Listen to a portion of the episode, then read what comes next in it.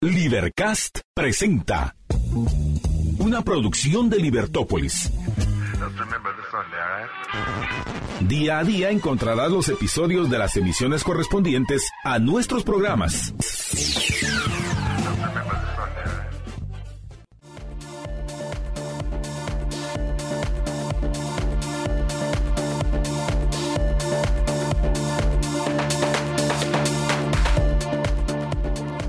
A todos. Estamos hoy desde el Watchtower de la Libertad, uh, cuando son las seis con seis minutos. El día de hoy amanece nuevamente a las seis con veintinueve minutos. Ya pasamos de las seis y treinta, dice Juanca, a las seis y veintinueve. Eh, eh, eh, mientras que la, la caída del sol va a ser a las cinco cincuenta y seis o cinco cincuenta y siete, según lo que, uh, lo que pude observar hace un momento. Eh, bueno, pues estamos eh, hoy lunes, lunes 5 de febrero, uh, amaneciendo pues, todavía oscuro, como estábamos diciendo, pero sí hay claridad y ya no está tan frío como la semana pasada. O sea, estamos contentos por eso. Bueno, y ustedes eh, aquí para compartir las noticias, como hoy lunes, uh, tenemos pues las noticias, uh, comentar las noticias del sábado, domingo y lunes, que hay muchas, muchas e interesantes noticias. Y entre, la verdad es que ayer uh, hubo varias noticias interesantes. Tal vez lo primero que vale la pena resaltar, y pues lo vamos a platicar más tarde también, es que eh, pues eh, la señorita Gaby Moreno, Bonilla, eh, ganó su primer Grammy por el mejor disco de, de, del año y esa creo que es una, una noticia que nos debe alegrar a todos en los premios Grammy, ¿no? Después de esto, pues eh, tenemos las noticias del sábado y que creo que son muy importantes. La en prensa libre, el titular principal de prensa libre el sábado es la Unión Europea sanciona a fiscal general, a tres funcionarios del Ministerio Público y a un juez. Los 27 estados de la Unión Europea prohíben entrar o transitar por sus territorios y congelarán activos si los hubiera por acciones consideradas antidemocráticas. El Ministerio Público acusa a los europeos de defensa oficiosa. ¿Quiénes son los funcionarios sancionados? La, fiscal general, la doctora María Consuelo Porras Argueta, el secretario general del Ministerio Público, el señor uh, licenciado Ángel Arnoldo Pineda Ávila, el fiscal general de la uh, FESI o de la uh, Fiscalía Especial contra la Impunidad, José Rafael Curruchiche Cucul, la fiscal que también estaba asignada a la FESI, Leonor Eugenia Morales Lazo de Sánchez, y el juez séptimo de primera instancia, uh, si no me acuerdo es 7A, el, el licenciado, eh, el juez Freddy Orellana Letona. Uh, esa pues es una noticia eh, pues, impactante porque los 27 países de la Unión Europea pues estarán en esta uh, situación de condena, una condena que, que, ¿se acuerda usted cuando decían, sí, no importa porque hay Disney París? Bueno, ya no hay Disney París, ahora solo queda en, en, en Japón, sí, por ahí. Y, y bueno, esa es la noticia tal vez principal del sábado. Eh, tenemos otras noticias del sábado. Mire usted, en prevención, dice, suspenden clases. Fíjese, Sebas, suspenden clases y carnaval en Mazatenango, por si usted había planeado irse el otro fin de semana y el miércoles 14, o sea, si el día del cariño usted lo iba a hacer carnaval, pues le cuento que ya no. Suspenden clases y carnaval en Mazatenango por enfermedad neurológica. Eh, para el sábado, dice, sumaban 49 casos y lamentablemente dos fallecidos entre ellos pues esta uh, reina de los Juegos Florales de Cuyotenango, una jovencita de 20 o 21 años, una, una cosa espantosa.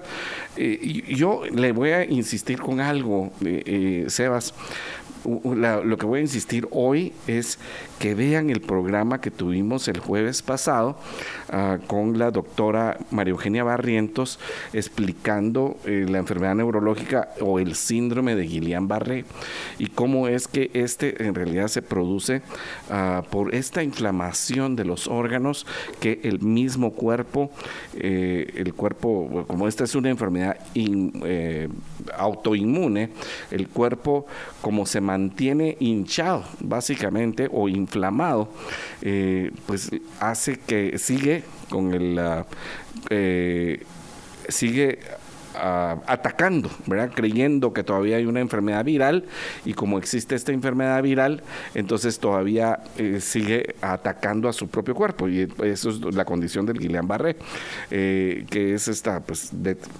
hay tres tipos, pero la más común es esta eh, pérdida de fuerza en los músculos ocasionada básicamente porque no hay, ah, pues la mielina de los nervios se, se, pues, se deteriora, se la come eh, los glóbulos blancos y entonces termina existiendo esta situación complicada.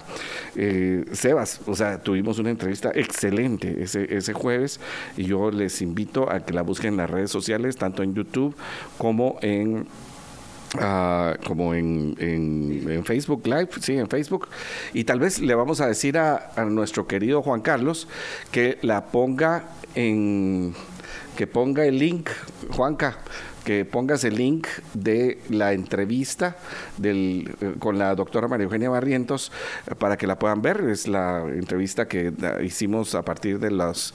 Si usted la pone, está más o menos en el, una hora y diez del programa completo, porque vale la pena. O sea, estas medidas que se están tomando, que para mí no están atacando el problema, y por eso se lo estoy diciendo. El, asunto no es ah, un asunto de, de contagio, no es el agua, o sea, puede ser porque el cuerpo está reaccionando mal ante una situación tan complicada como pues que se esté comiendo carne eh, de pollo mal cocida o que haya una enfermedad viral que se esté dando. Ahora, lo que parece extraño es que haya tantos casos en una sola región. Y, es tan lamentable que a estas alturas, después de haber vivido una pandemia como fue la del COVID-19, aún nuestro sistema de salud tenga tantas deficiencias, ¿cómo va a creer usted que la primera solución que ponen es cancelar los eventos masivos? Eso no es. Muy buenos días a nuestra querida audiencia, por favor. Tenemos que, que hacer conciencia ¿Qué, ganamos con cancelar eventos masivos? Imagínese usted dónde está la libertad individual, nuestra libertad de asociación.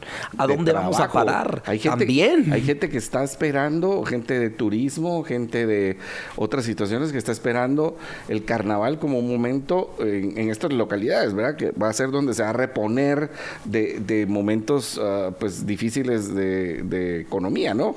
Entonces te dices, a la de veras, no vamos, y, y también suspendieron las clases. O sea, ni han empezado los pobres patojos y ya están suspendiendo las clases. A la madre. No, imagínese, y perdieron más de un año por todo lo del COVID. el, tema de las clases en línea fue un fracaso total. y ahora esto, realmente nuestras autoridades en el Ministerio de Salud tienen mucho que hacer porque ya no podemos seguir así, ya no podemos yo con medidas Yo le voy a decir, si hay alguien en el Ministerio de Salud, escuchen nuestra entrevista con la doctora Barrientos, por favor, por favor.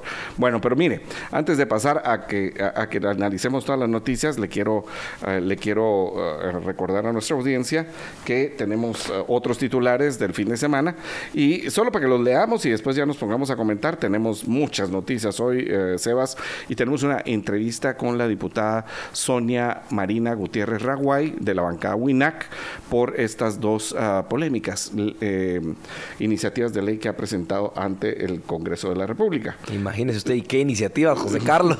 sí, bueno, pero eso es lo que vamos a platicar con ella. Además de eso, mire, el sábado, Datasis acusa al Ministerio Público de persecución política y defiende el costo del TREP o sea, perdóneme, pero ¿y cómo va a ser persecución política una empresa privada? Pues, o sea, ¿de dónde? O sea, ¿qué es lo que le están haciendo? O sea, mire, ¿sabe qué? Primero, eh, no, no, no, no, no se haga así, ¿sí? Ya sabemos cuánto costaba ese, eh, o sea, no costaba lo que dicen que tenía que costar, esos 148 millones no costaba ese software, pues ahora tendrán que defenderse en tribunales y a mí sí me parece bien que haya un embargo, como lo platicamos también ese jueves, de las cuentas del Tribunal Supremo Electoral para pagarle a Datasys y también de Datasys. O sea, hay que ver dónde se fue la plata, pues esos 148 millones, hay que seguirle la pista. A ver si no lo sacaron en efectivo, Sebas. No, total. Y, una cosa, José Carlos, ahorita ya el tema de que si va a haber transición, si no va a haber transición, golpe de Estado y demás, eso ya pasó. Este es el momento para que se investigue a la gente. Ya basta de la pistocracia, no importa si es en el Tribunal Supremo Electoral, no importa si es en el tal ministerio en cuál comisión. Eso ya no lo podemos permitir. Los ciudadanos guatemaltecos tenemos que estar cada vez más conscientes y más críticos de lo que hacen los funcionarios públicos, porque no es su dinero, es el dinero que recaudan con los impuestos que pagamos día con día. Así es, es correcto, es el dinero de los tributarios que ellos utilizan de forma completamente eh, ineficiente, ¿no?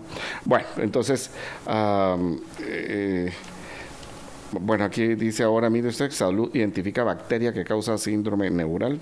Eh, lo único es que no, no, no nos dicen cuál es. Ah, bueno, dice la Campylobacter jejuni, que es esta, que es a través del estómago. Mire, le quiero leer estas, ah, porque sí, los eh, ya le había dicho sancionados jefe del MP, fiscales de un juez, no existe ningún sobreprecio, dice Datasys, toda una hoja para, una página para que puedan explicar.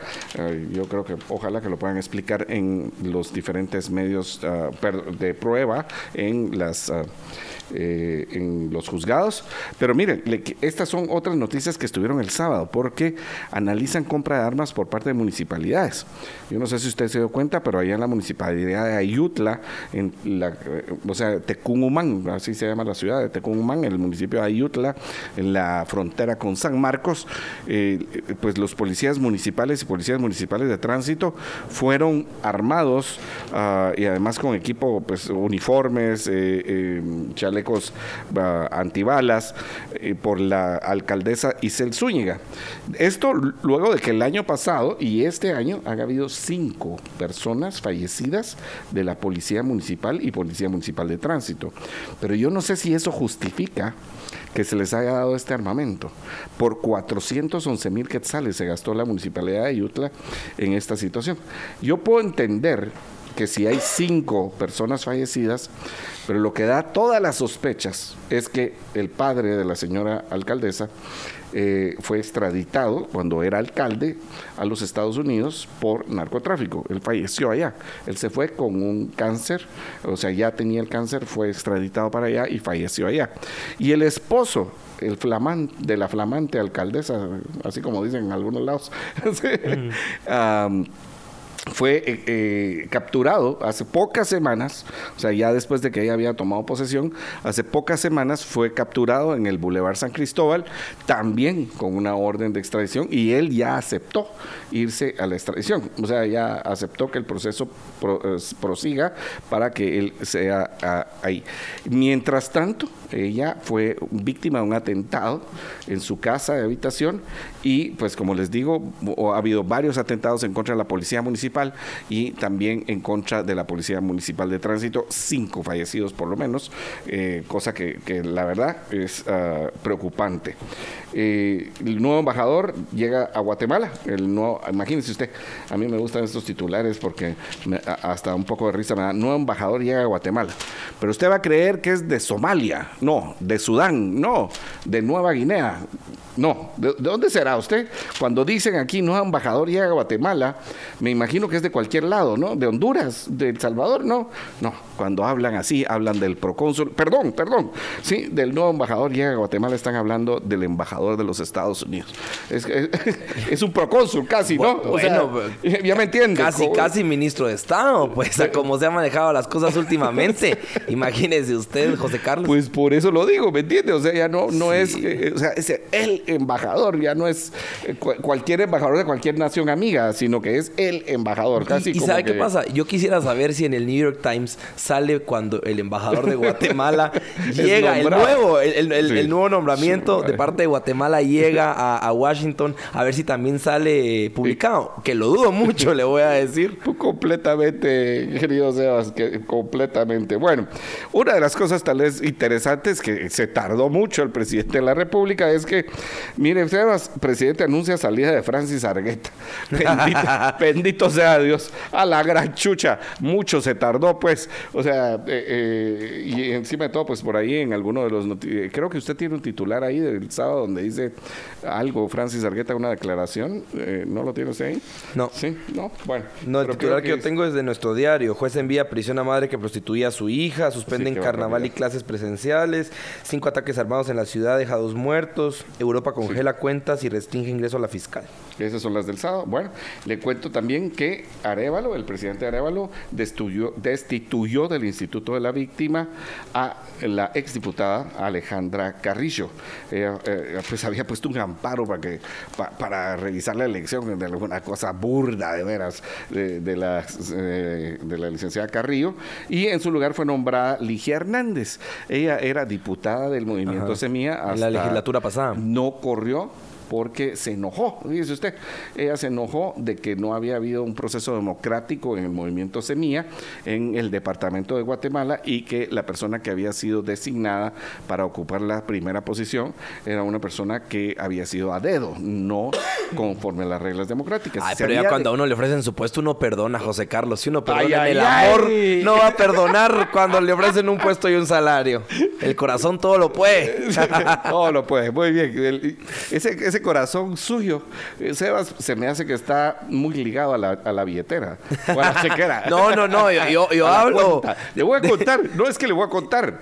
Sí, la, la licenciada uh, exdiputada Ligia Hernández, pareciera que para ser eh, eh, director del Instituto de la Víctima se necesita ser exdiputada.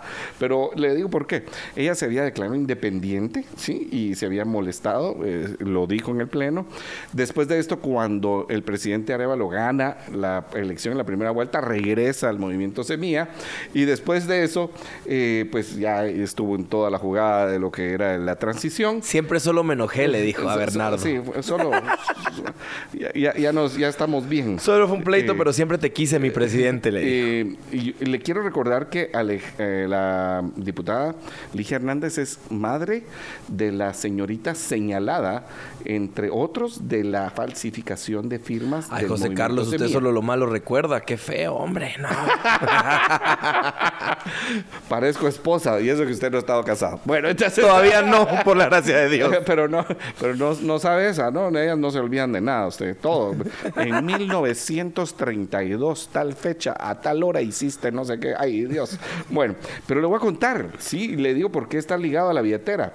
La directora del Instituto de la Víctima gana nada más y nada menos que más de 50 mil quetzales. Dígame, José Carlos, ¿hay rencor que pueda quedarse comparado con 50 mil quetzales? ¿Qué dice nuestra honorable audiencia? Yo digo que no. Más vehículo, sí, más ah, eh, pues algunas cosas de seguridad y algunos viáticos. Imagínese usted. Bueno, lo bueno fue que el presidente ya destituyó a Alejandra Carrillo y también a Francis Argueta.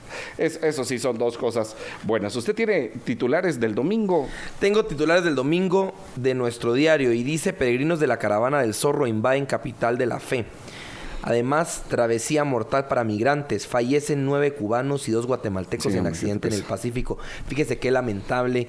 Realmente los gobiernos de América Latina tenemos que tomar medidas contundentes en todo ese tema migratorio. Mire, ahora cada vez es más común ver a tanto, sobre todo venezolano, en las calles. terrible. Y de verdad es una situación que llora sangre.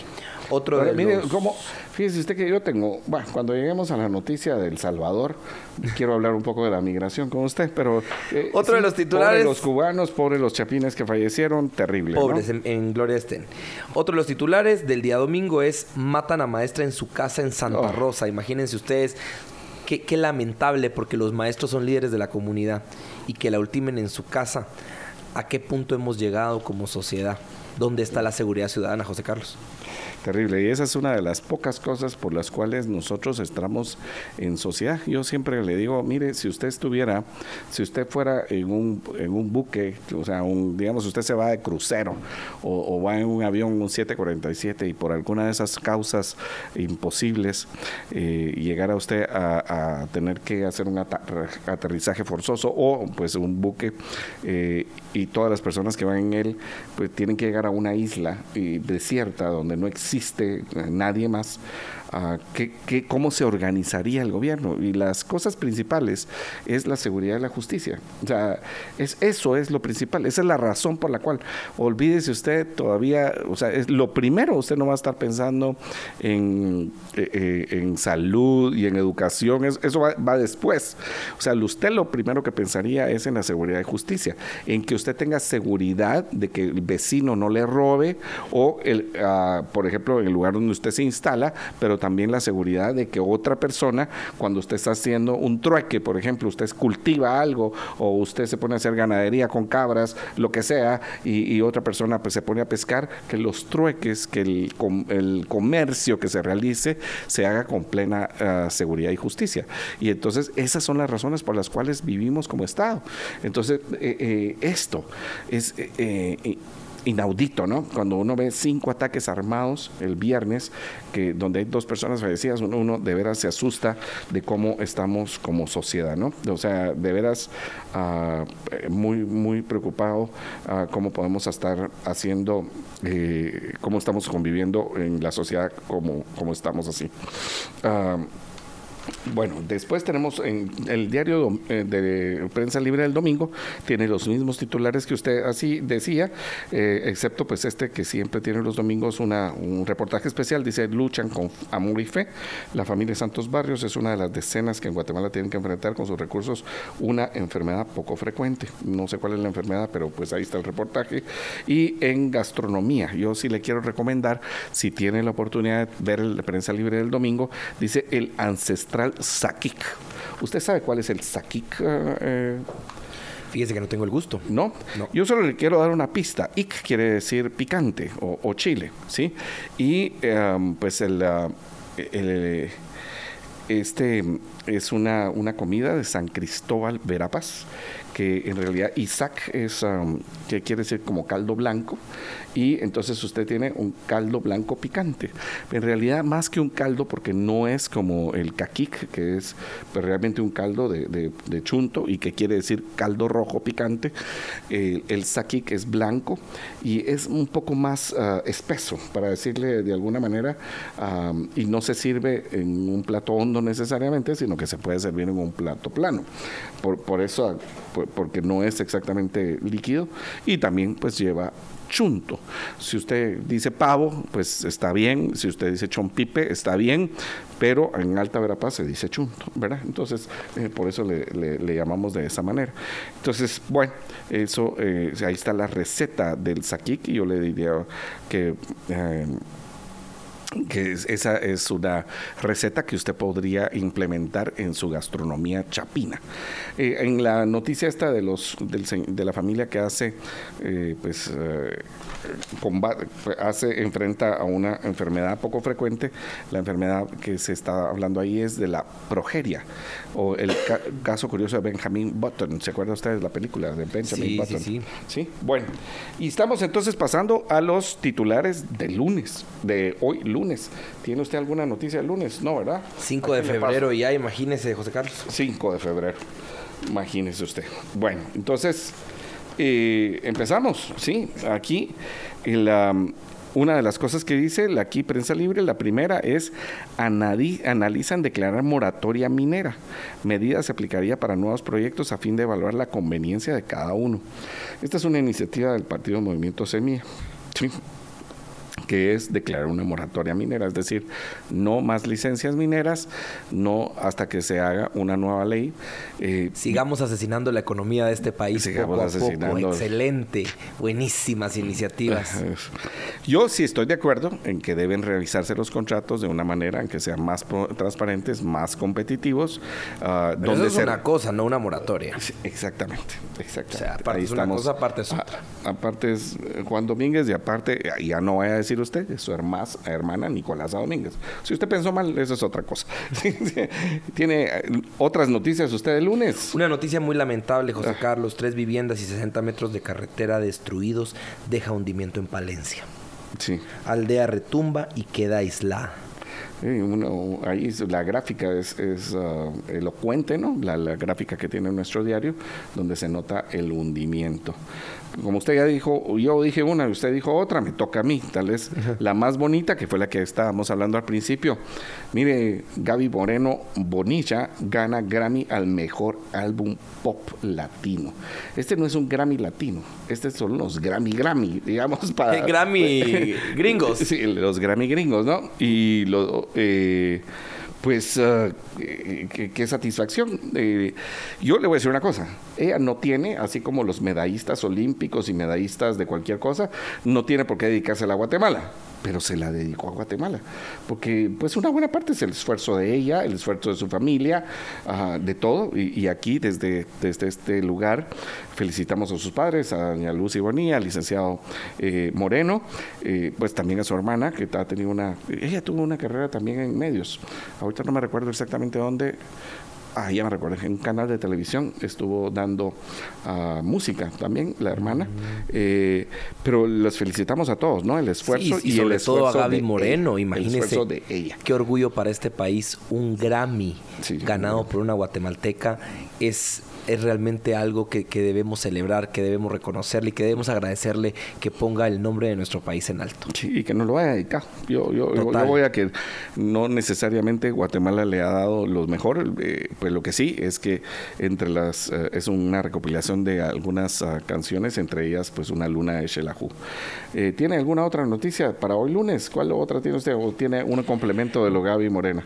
Ah, Bukele, Bukele arrasa con su reelección a la presidencia. Ay, qué sorpresa, ¿no? Mire, interesante, ¿no?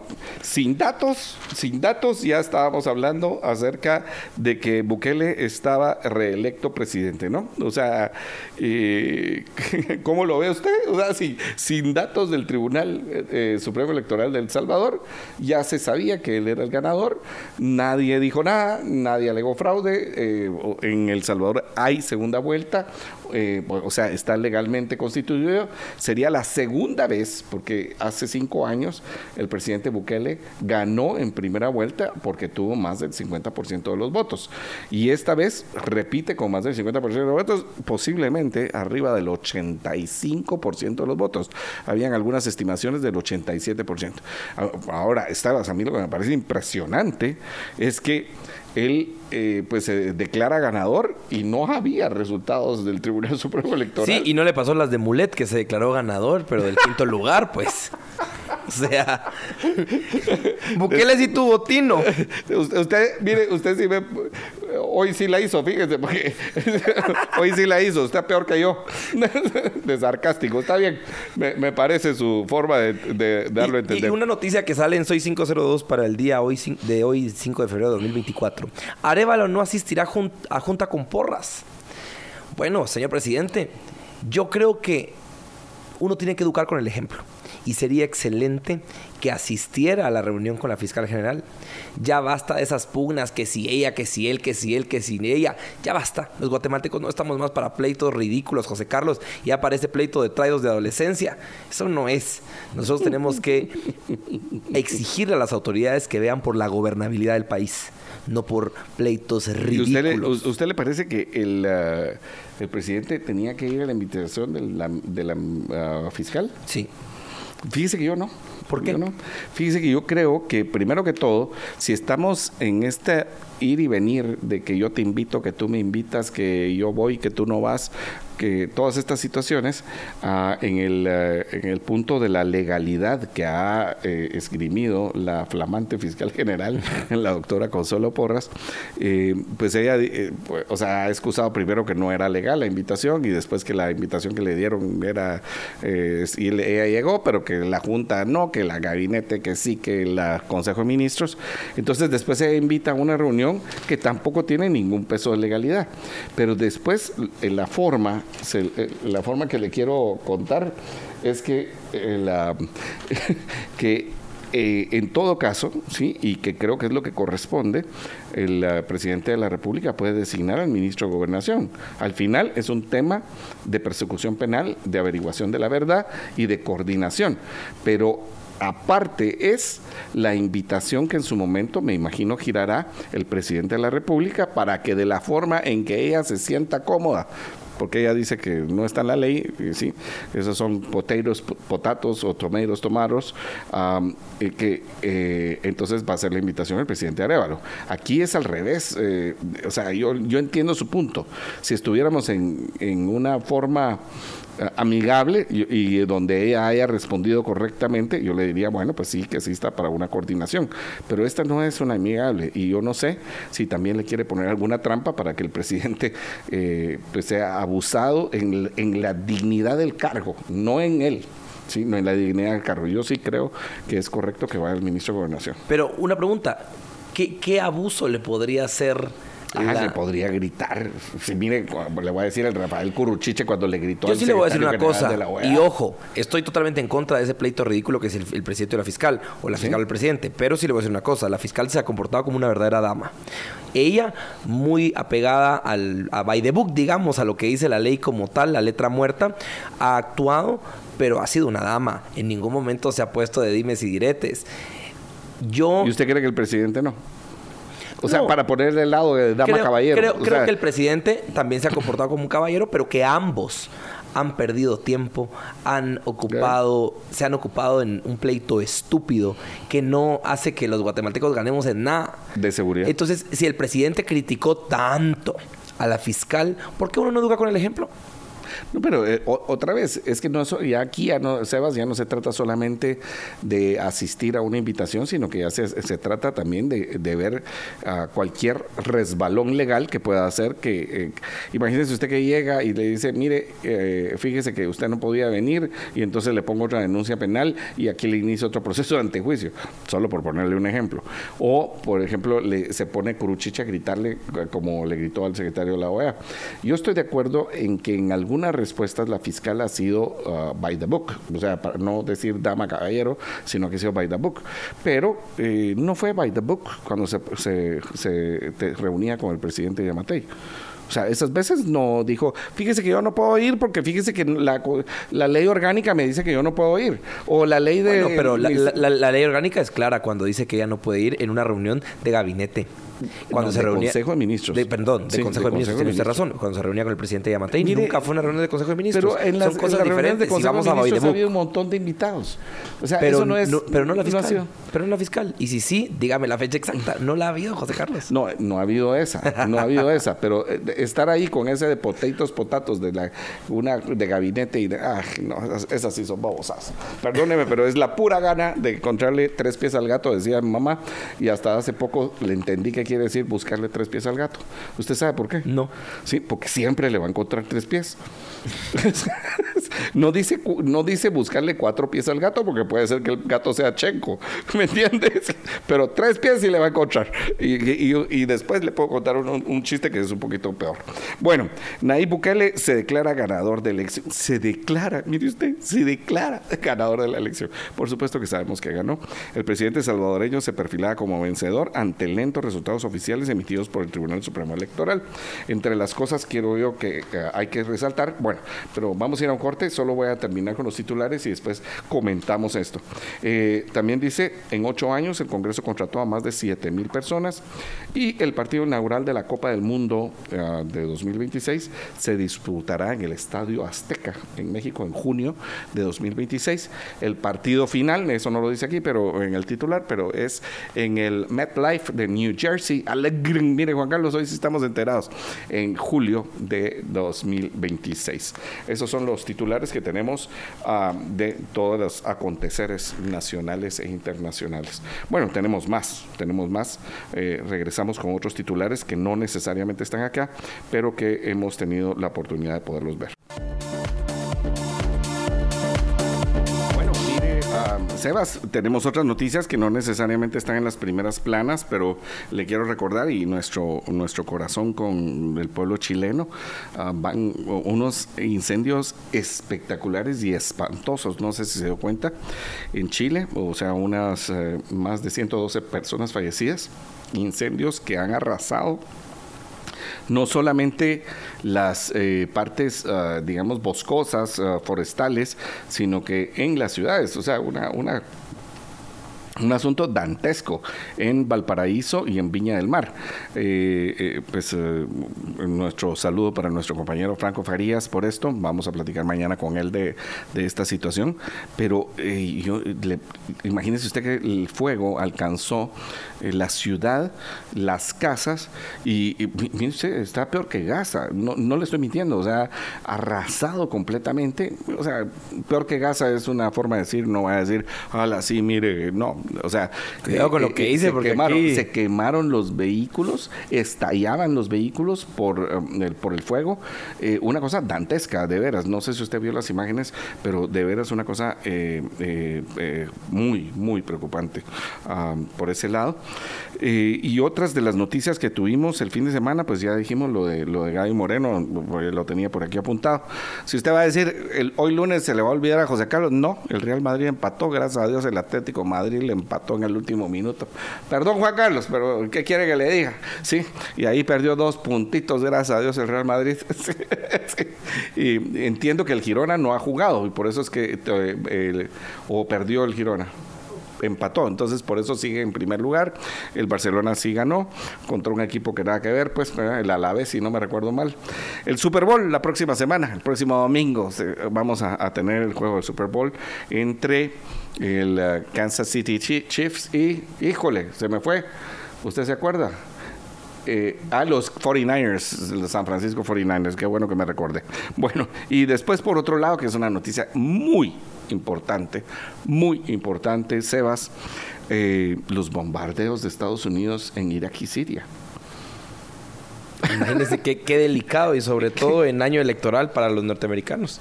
Y, esta respuesta, que por cierto, los, um, eh, los republicanos lo que critican es que se ha hecho tarde. Imagínese usted.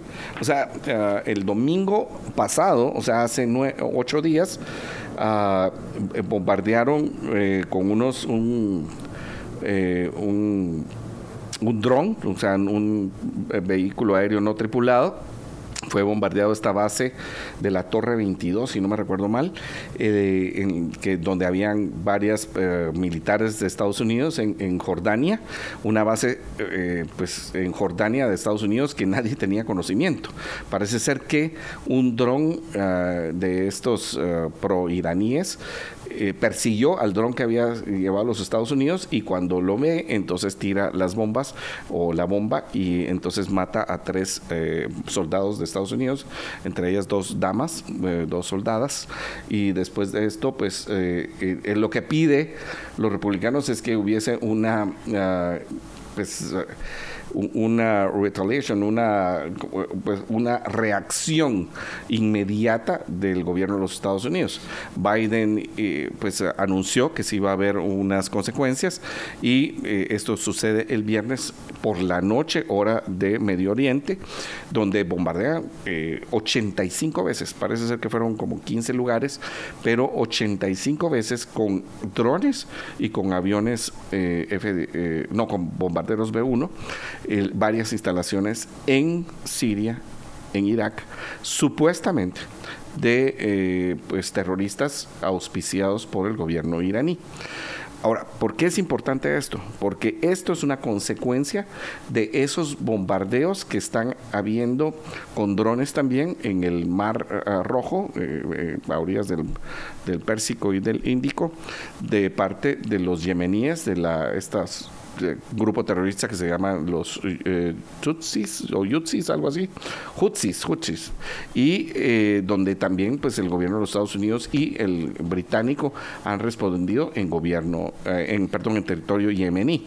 Los yemeníes agarran de excusa que es por la invasión de Israel a Gaza, o sea, mire pues usted, gas, o sea, los de Hamas hacen una masacre en Israel el gobierno israelí eh, hace una, una, invasión a Gaza donde realmente ha habido eh, eh, yo le diría una exageración en la respuesta. Esa creo que es la, forma correcta de decirla. Eh, una exageración de veras, eh, una sobremedida, uh, donde ha habido muchísimos civiles eh, fallecidos, ¿sí? Y, una cantidad de propiedad privada destruida, espantosa, o sea, una, un movimiento humano tremendo por esta invasión. Ah, después de esto, entonces eh, salen los eh, Hutsis, estos yemeníes, disparándole a los barcos que están en el Golfo, eh, perdón, en el Mar Rojo, camino al Canal de Suez, con daños enormes a la economía, pero también hacia algunos navíos.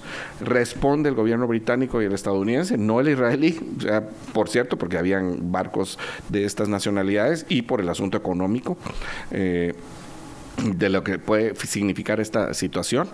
Y, y después de esto, pues un dron dispara al, eh, al uh, a la base esta en Jordania de los Estados Unidos, hay muertos y ahora, pues no solamente en territorio iraquí, y ya responde el gobierno iraquí diciendo que esto es un daño en contra de la soberanía de Irak y además de eso que no ayuda a la relación entre Estados Unidos e Irak. Que por sí era bastante tensa. Eh, que ya es tensa, ¿verdad? sobre todo recuerde usted que estuvo invadido durante cuántos años. Y eh, también en, en, Siria, donde sí hay un conflicto mucho mayor. Recuerde usted que Siria, el presidente sirio, que es hijo del expresidente y es presidente vitalicio, ahí también hay elecciones, gana con el 99% el presidente sirio, pero que estuvo respaldado por Rusia ante el levantamiento de los sirios en aquella famosa primavera democrática del Medio Oriente. Ah, pues está ahí también, recuerde usted que estuvo ISIS ahí, y, eh, pero también reacciona el gobierno iraní porque él es el que apoya a estos grupos terroristas. Entonces, la escalada es preocupante, Sebas. Eh, yo veo que no está tan fácil el, eh, llegar a un acuerdo de arreglo pacífico en esa no, es que hay muchos actores involucrados, José Carlos. Sí, ese es el punto, ¿no? Entonces, eh, ¿qué, ¿qué, significa eso? para la paz mundial, qué significa eso para el precio del petróleo, para el comercio. Ah, ah, yo lo miro complicado, Sebas. Pues se ve bastante complicado. Yo creo que esa medida del por parte del presidente Biden es para querer calmar un poco el, el ánimo de la población, sobre todo en un año electoral. Yo creo que todas las decisiones que, va a tomar Biden en este 2024 va a ser tirando a ganar su, reelección, que creo que es casi imposible. Bueno, yo no la miro tan imposible. Yo la vería imposible si fuera Nick Haley, pero con Trump eh, creo que tiene alguna posibilidad. Por lo menos tiene más posibilidades que con Haley. Ahora, yo entiendo su punto de que todo lo que va a hacer va a ser pensando en el asunto ah, electoral, pero no le parece, yo, yo creo que de cualquier manera, o sea, es que hubo fallecidos estadounidenses y esto los Estados Unidos lo deja pasar. Entonces, ¿cuál, cuál debió haber sido la reacción? Eh, ¿Me meto, no me meto? O sea, eh, eh, son esas situaciones un poco tensas, ¿no? O, tal vez solo tenía que bombardear un solo lugar, pero bombardea 15 lugares, 15, 16 lugares.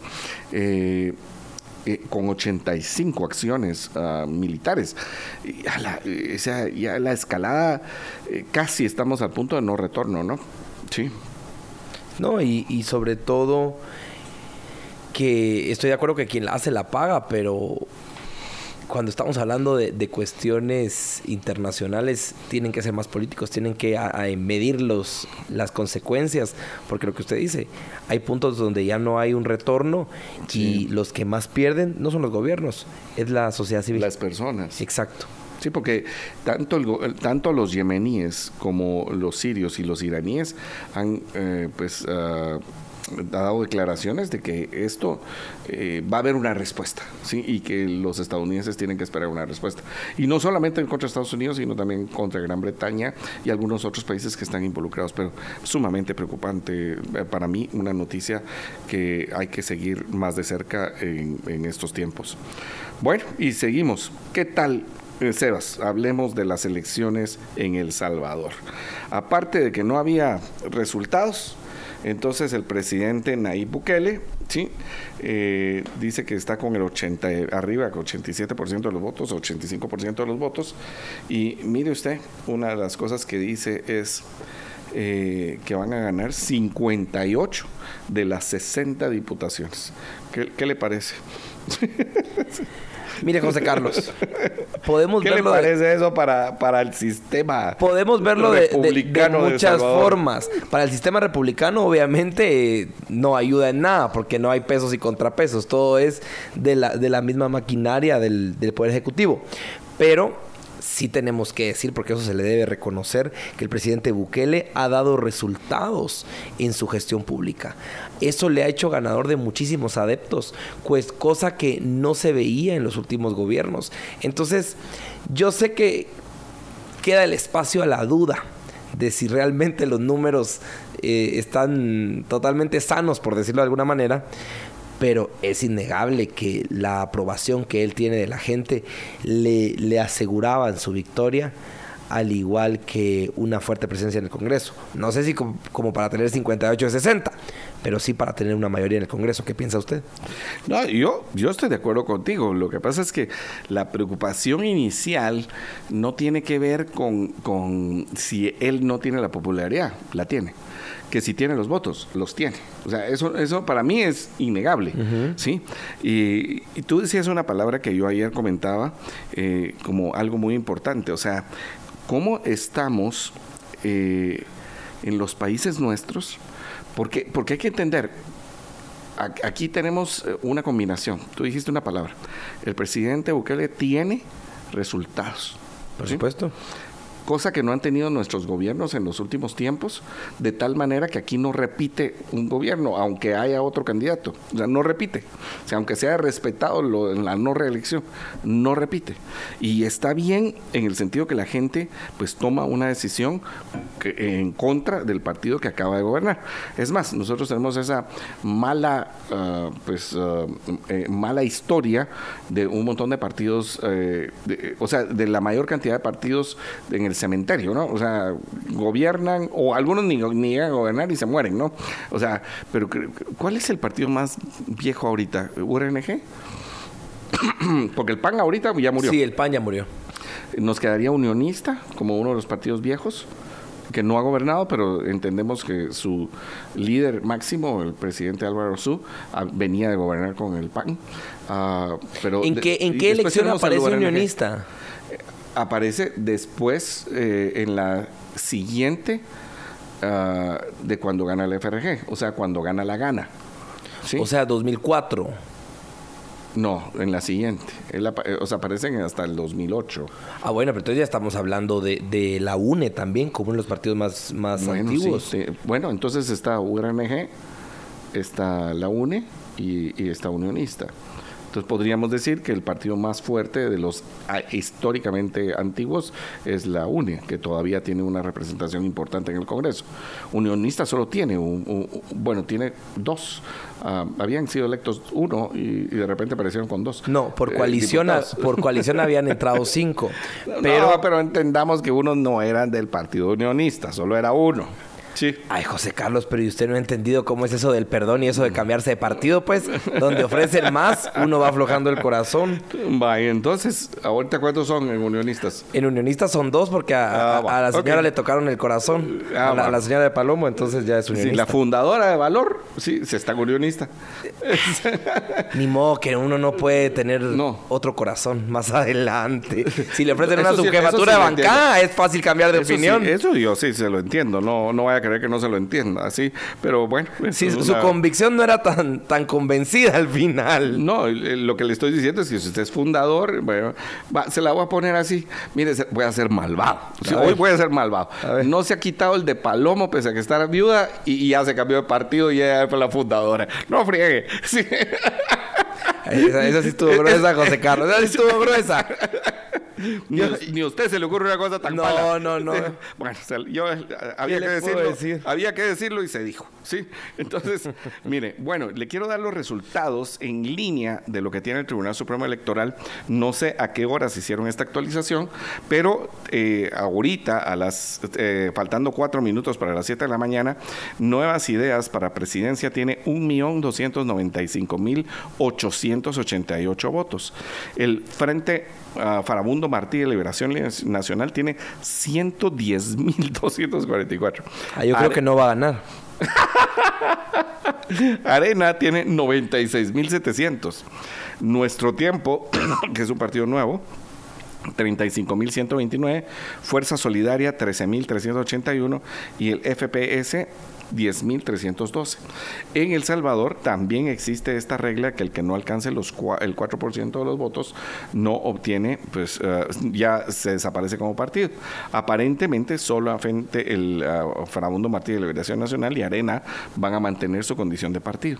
Solo para que usted sepa, porque no esos datos no están aquí, lo acabamos de sacar aquí, con este dato el uh, presidente Nayib Bukele para la presidencia tiene poquito menos del 83% de los votos. Y ¿Será que va a ganar José Carlos? Hay que esperar hasta que se cuente el último voto. voto? Sí. Fíjese usted, imagínese cómo es esto de los resultados versus la República. Y esa era la acotación que le quería dar antes de que nos vayamos al corte. Es, mire, Sebas, cómo es que privilegiamos en nuestros países los resultados sobre la República. Yo le hago la pregunta de este lado.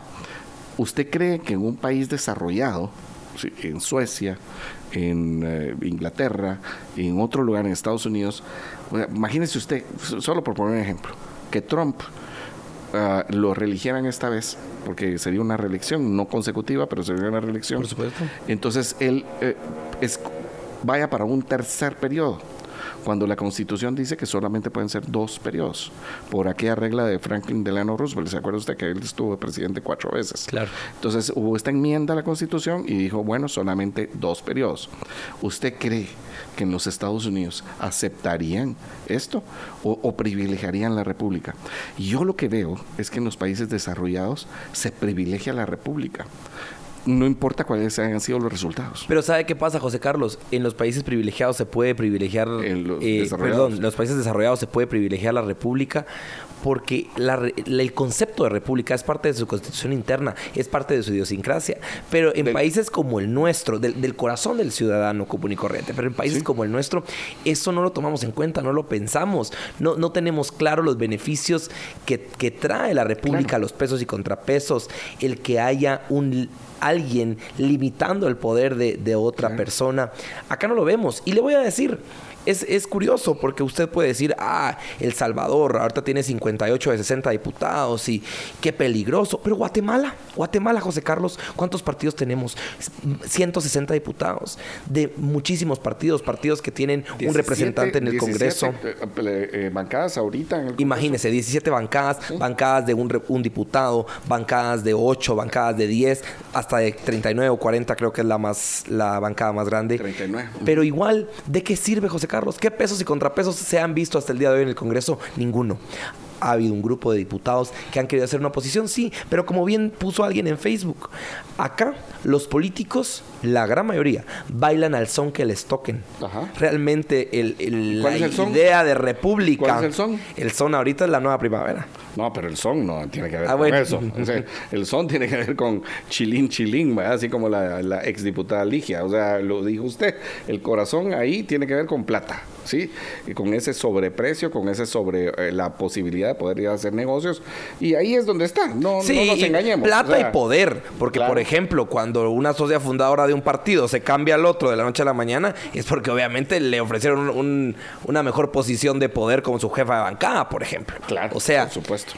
Pero a lo que ya que la había perdido con sus compañeros. Por supuesto, porque no tenía un liderazgo. Sí. Entonces, a lo que quiero llegar con esto es, de nada sirve en países como el nuestro, donde tenemos aparentemente una república, porque no, no es real. Pero otra vez, o sea, el punto, Sebas, o sea, yo estoy de acuerdo con usted en eso. Es que yo no estoy diciendo que todo lo demás no haya sido un fracaso. Mire, yo le voy a decir una cosa, Arena y posiblemente el FMLN, no, no, no es necesariamente verdad, hayan tenido mejores resultados que los gobiernos que, que tuvimos aquí en Guatemala, que hemos tenido aquí en Guatemala.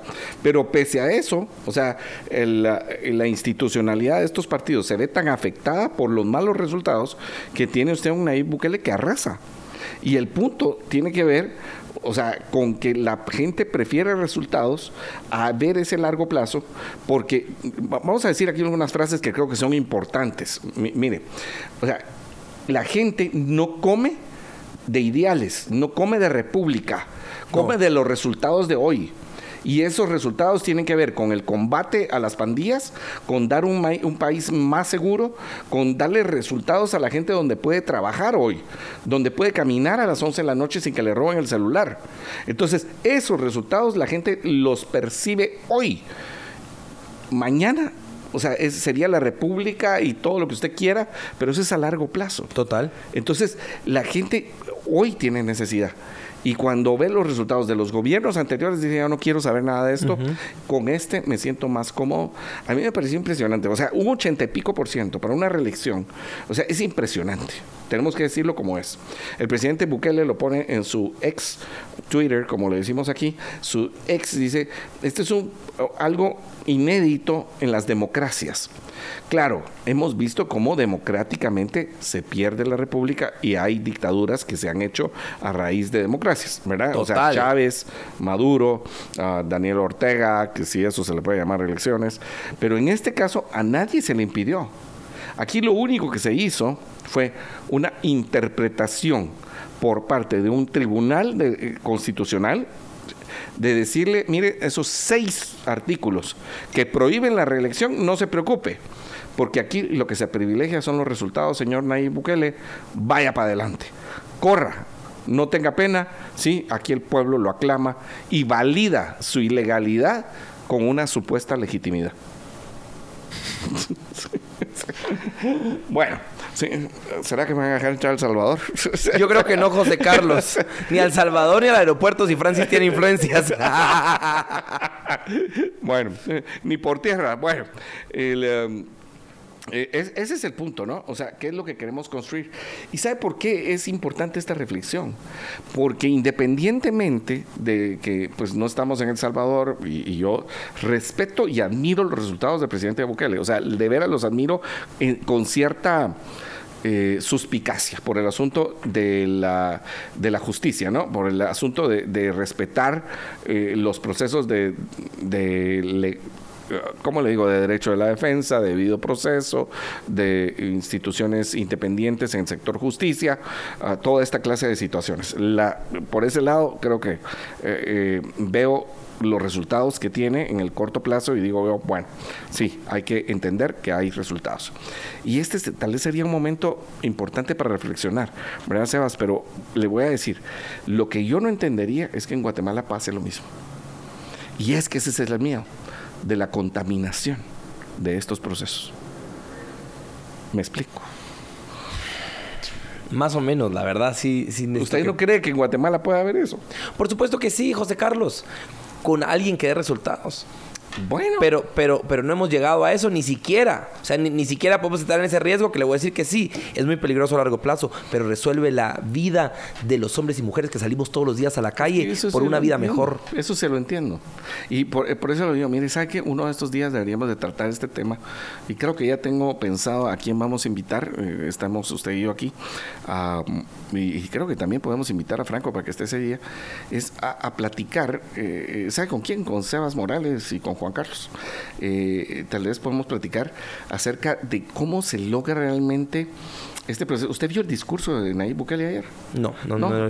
esa es tarea pendiente, mire, porque no, no me venga así, no me venga así sin oír. ese, ese discurso fue impresionante. Solo una línea acerca del futuro, su última oración. Después se dedicó a darle riata a la prensa internacional, lo que estoy, cual en buena parte estoy de acuerdo, a los organismos internacionales, a los países y a decirle, mire, aquí estamos cuidando los derechos humanos de todas las personas que no cometen delitos. Pero, dice, mire, privilegiamos, privilegiamos los derechos humanos de la población sobre la de los delincuentes. Yo creo que aquí sí estoy de acuerdo con el ministro Jiménez cuando dice, los derechos humanos no hay de unos y de otros, los derechos humanos son derechos humanos, de todos, suyos, míos, de cualquiera. Pero eh, en concepto, José Carlos, ahí sí no estoy de acuerdo. Fíjese que no, porque los derechos humanos son derechos humanos y, todos somos humanos y tenemos la, misma calidad de derechos. Pero le voy a decir una cosa. Pero si a usted lo por ejemplo, preso. Por ejemplo, en Guatemala, ¿cuál es la percepción de la población? Que los derechos humanos que valen son de los delincuentes, de los violadores que llegan a las cárceles y, ay, no, mis muchachitos, ¿cómo me los vas a poner a construir carreteras? Ay, no, mi muchachito, ¿cómo le vas a poner un uniforme? Ay, no, mi muchachito, ¿cómo vas a poder encerrarlo en esas condiciones? No, que salga y que el Estado le pague. ¿Cómo va a ser eso? Es que, es que eso, no es, José Carlos. Yo, no yo entiendo estoy de acuerdo con usted. concepto, pero yo estoy no podemos solo quedarnos con los conceptos. la vida es hoy. Sí, la, la, seguridad es hoy, dijo el presidente, el ministro Jiménez. Mire, sí, con su video. Por cierto, eso no lo hemos hablado del video del, Ministerio de Gobernación. Pero, eh, mire, Estoy de acuerdo con usted. Si yo, para mí no tiene ninguna dificultad lo que usted está diciendo con lo que yo estoy diciendo. O sea, los derechos humanos son de todos. Todos tenemos ah, la presunción de inocencia, todos tenemos derecho a un juicio justo y todos tenemos derecho a un juicio imparcial. Ese es el punto. Pero sí, todos tenemos derecho a vivir en paz, a trabajar, a poder caminar en las calles de forma correcta. Ahora, ¿cuál es el punto? El punto es que hemos tenido gobiernos que no hacen persecución del crimen. O sea, que les pela, que lo que están haciendo es comprometidos con robar comprometidos con el erario nacional, comprometidos con un montón de programas estúpidos que pierden la atención de lo que los ciudadanos queremos, que es seguridad y justicia.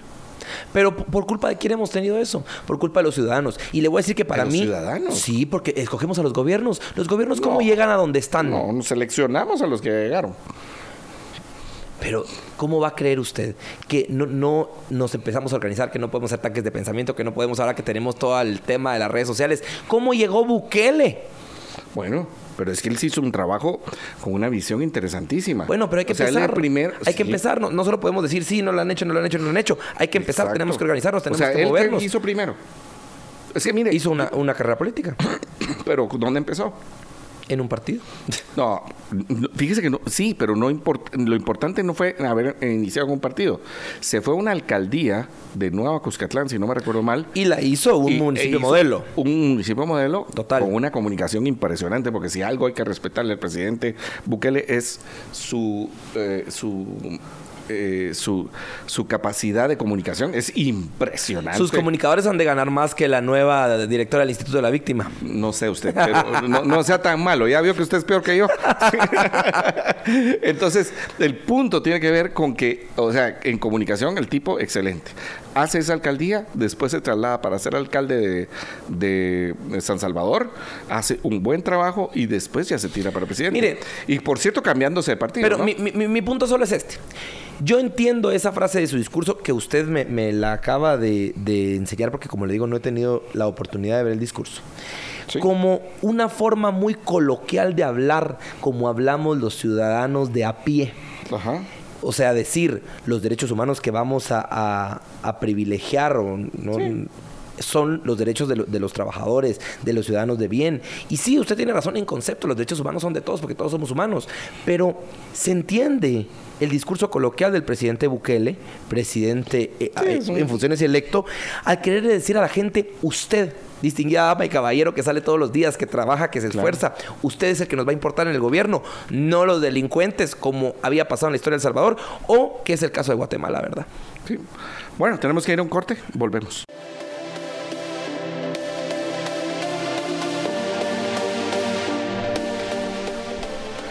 Seguimos aquí en Libertópolis por la mañana, por la 102.1 FM y por todas las redes sociales. Eh, tenemos en comunicación a, la licenciada, la diputada Sonia Marina Gutiérrez Raguay. Ella es diputada por la coalición WINAC URNG Maíz. Y le damos la bienvenida, diputada. Muy buenos días. Muy buenos días a toda la audiencia y a quienes están en cabina. Para mí es un gusto saludarles. Un gusto saludarles. Buenos días. Buenos días, diputada. Eh, tenemos en cabina a Sebastián Ríos y José Carlos Ortega, su servidor. Diputada, pues hoy queremos platicar acerca de dos iniciativas de ley. La primera, platicar un poco acerca de esta reforma a la ley orgánica del Ministerio Público que usted ha planteado. Y entendemos pues que hay varias razones ah, que, que han dado como origen el que han dado como origen el hecho de que se pueda plantear esta reforma a la ley orgánica. ¿Usted nos puede contar cuál es el motivo y cuáles serían las cinco razones, si no recuerdo mal son cinco, eh, entre ellas pues la firma de cinco mil ciudadanos, que creo que es la última, ah, para poder pedir la remoción de del el o la fiscal general y jefe del Ministerio Público? Sí, claro. Efectivamente, nuestra bancada WINAC y con la bancada URLP el año pasado presentamos esta iniciativa eh, cuyo número era 6300.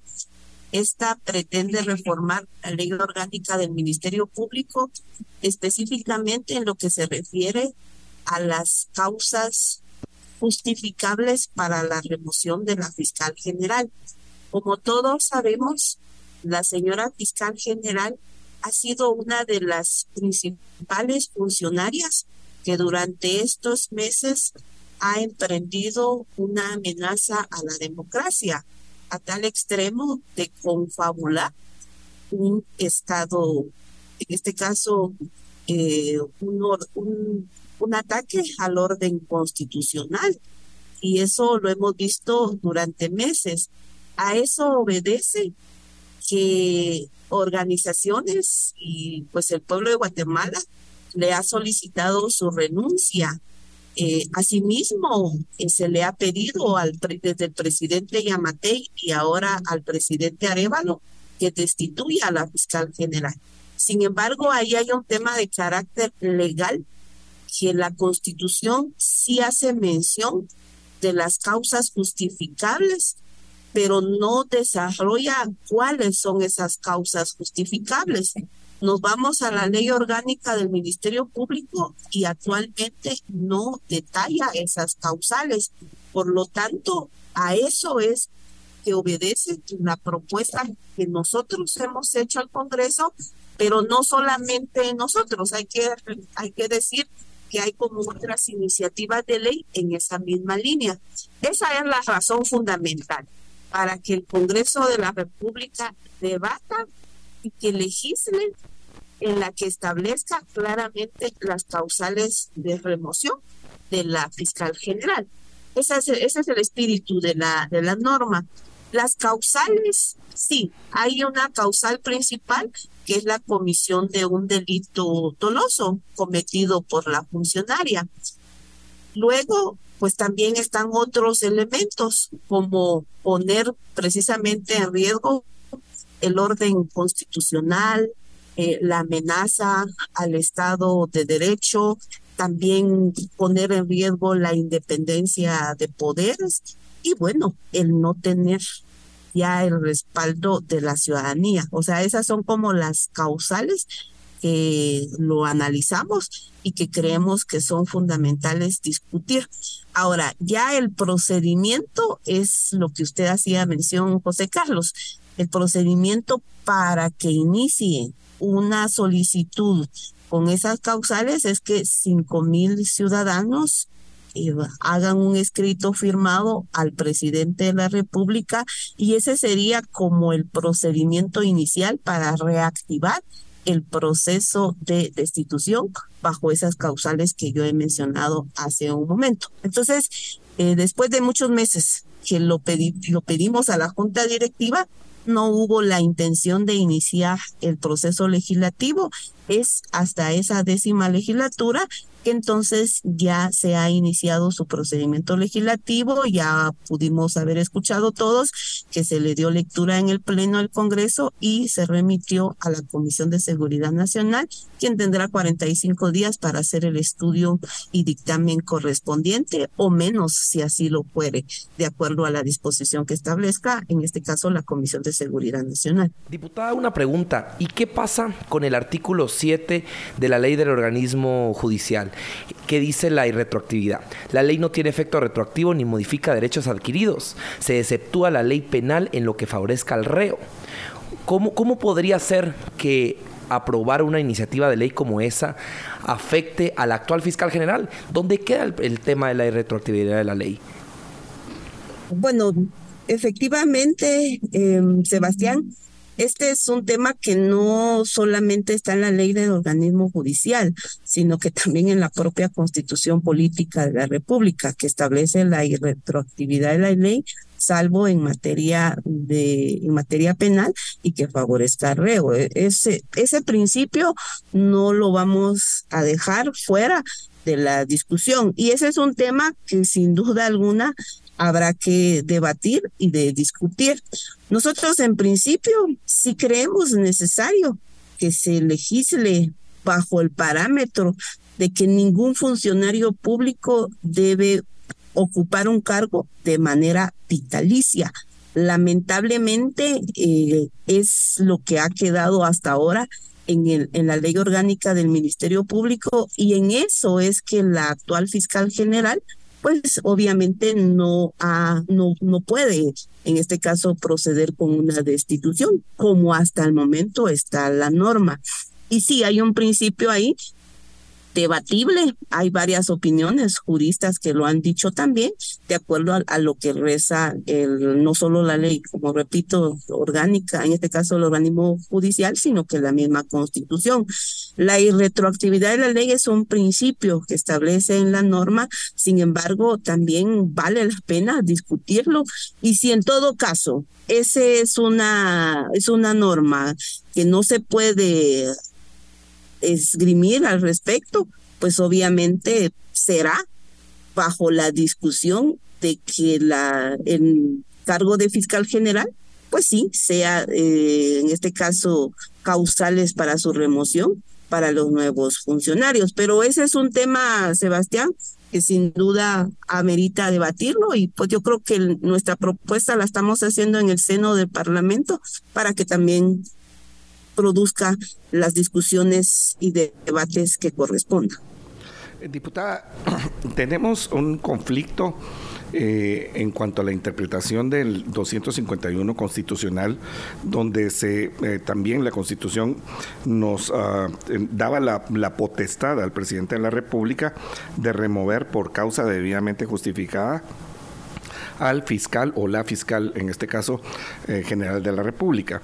Este hecho casi que quedó anulado con la modificación, con la reforma de 2016, donde quedó únicamente la remoción del fiscal general ah, por medios eh, jurídicos, judiciales, o sea, cuando fuera ligada a proceso, cuando tuviera una condena firme, etcétera.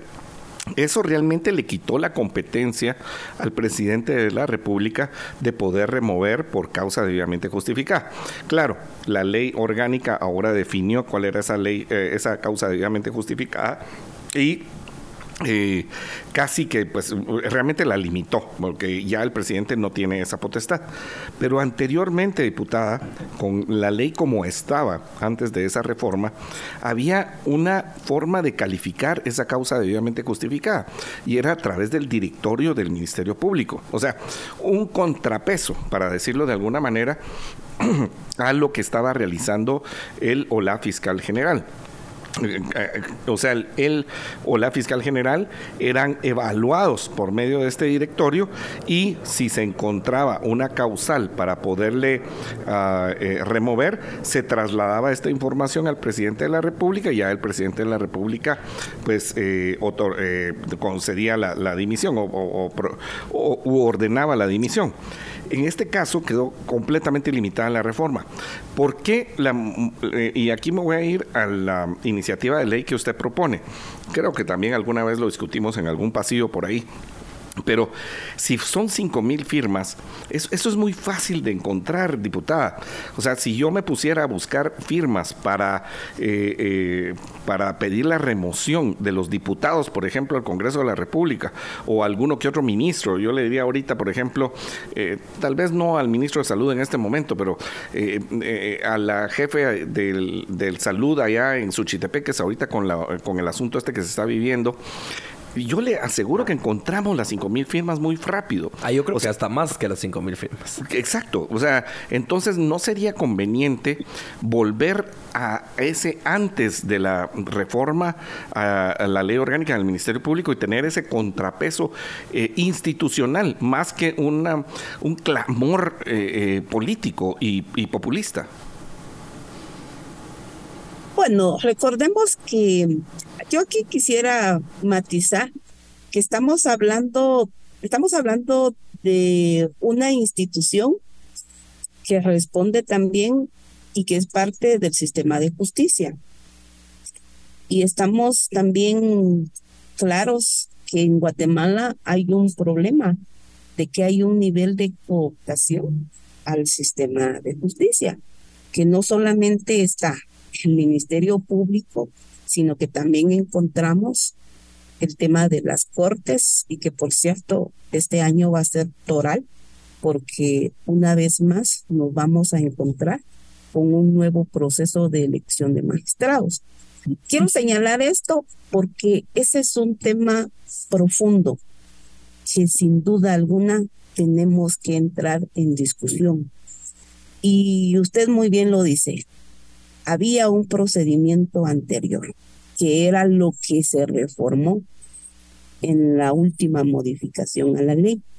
Ciertamente había un mecanismo del directorio, pero también ese directorio, una vez tengamos un nivel de cooptación a los puestos en los cuales se tienen estos mecanismos y si bien el presidente tenía la potestad de destituir bajo las causales establecidas en esa norma a través de ese mecanismo, también hubo alguna, algún mecanismo de discrecionalidad, que fue lo que se trató de modificar en esta última reforma a la ley orgánica. Es decir, en aquel entonces también había algún nivel de abuso por parte del presidente de la República o los presidentes de las repúblicas, porque ustedes no eh, me dejarán mentir, que hubo destituciones en esos, en distintos momentos por el presidente de la República. Entonces, una forma de no vulnerar la institucionalidad fue que se dejó establecido y seguramente que no fue una norma perfecta y que hoy estamos viendo que si es necesario nuevamente que sufra modificación. Ahora, que le demos la participación a la ciudadanía, bueno, es válido. Nosotros estamos planteando cinco mil firmas. Y sí, puede ser muy poco y puede ser para cualquier otro funcionario aplicable en su caso. Y sí, la fiscal general ahora con todo esta, este reproche a su mala y nefasta gestión al frente del Ministerio Público, si no estoy mal, porque le han también han solicitado muchas firmas y sí, miles de firmas creo yo que ya se le presentaron en contra de que ella persista en el cargo. Pero a mi consideración es, puede ser muy poco, puede ser más. Pues yo creo que la, lo más importante acá es que exista un nivel de participación también de la ciudadanía, más allá de los funcionarios que se que están nombrados o que están electos por voluntad popular. En este caso, la fiscal general no es por voluntad popular, sino es bajo nombramiento del, del presidente mediante una comisión de postulación, que por cierto, muy cuestionable también, eh, no solo ese proceso, sino que otros. Entonces, señalo eso, para mí lo más importante de esta propuesta de reforma es un nivel de participación de la ciudadanía. La revocatoria de mandatos, pues sí, creo que también es un tema que debemos abrirlo al debate, que no solamente debería aplicar para la señora fiscal general, por supuesto para los diputados y por qué no decirlo también para el presidente de la República. Recordemos que otros países lo tienen, nosotros también debemos. No le debemos de tener miedo cuando le vamos a dar un nivel de participación a la población. Y eso no es caer en populismo. Ya está regulado en otros países la revocatoria de mandato, si es viable, es posible. Por supuesto, el procedimiento hay que debatirlo en ese sentido. Y lo otro es que, pues sí, yo creo que la población guatemalteca está cansada de que existan funcionarios que parecieran estar eternos en los cargos, son inamovibles cuando su, su gestión ha sido muy cuestionada. Creo que es válido también hacer ese planteamiento. Insisto, eh, fueron cinco mil las propuestas, ahora lo que quiero dejar marcado es que esta es una propuesta, el mismo Congreso lo tenemos que, discutir, pero sí me gustaría que sea un nivel de debate también serio, responsable y no caer precisamente en discursos populistas, porque yo creo que de eso el pueblo de Guatemala ya está cansado. Diputada, y una pregunta, ¿cómo hacerle entender al, a los hombres y mujeres de Guatemala que esto realmente tiene, tiene un fin eh, como dice usted, para, para, legitimar y para apoyar a la, sociedad civil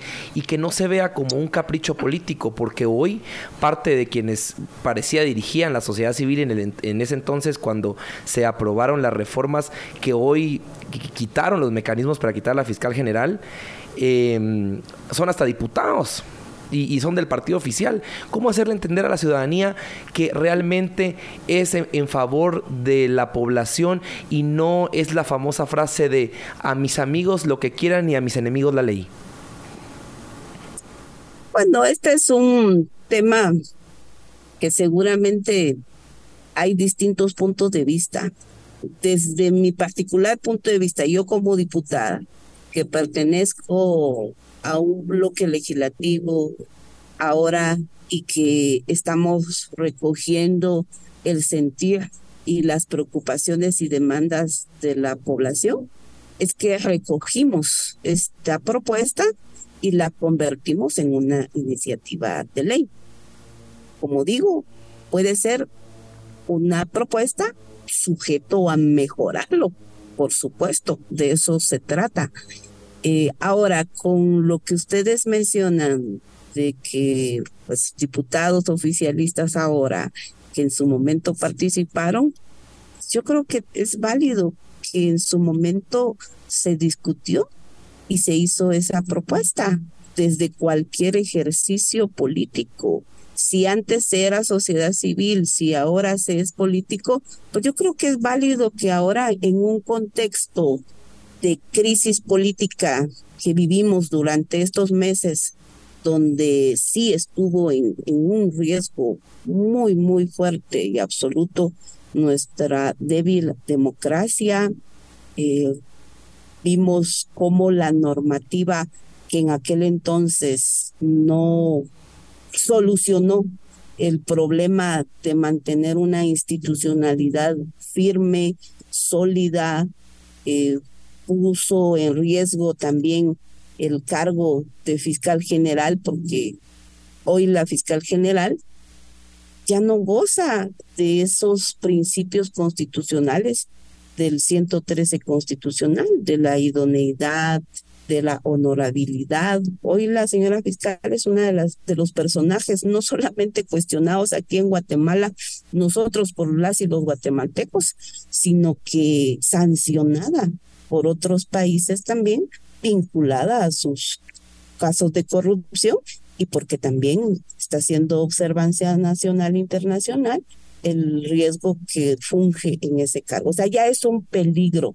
para la sociedad guatemalteca este tipo de personajes. Pero vuelvo, era un contexto anterior, hoy estamos en otro escenario y es debatible. Desde mi punto de vista es debatible la propuesta, insisto, sujeto a que la mejoremos y si hay otra propuesta mejor a la que nosotros tenemos, siempre y cuando vaya en la línea de fortalecer la institucionalidad, eh, enaltecer el sistema de justicia que hoy está prácticamente cooptado y existe un descrédito casi absoluto eh, por la población guatemalteca hacia estas instituciones. Es eso lo que tiene que prevalecer acá.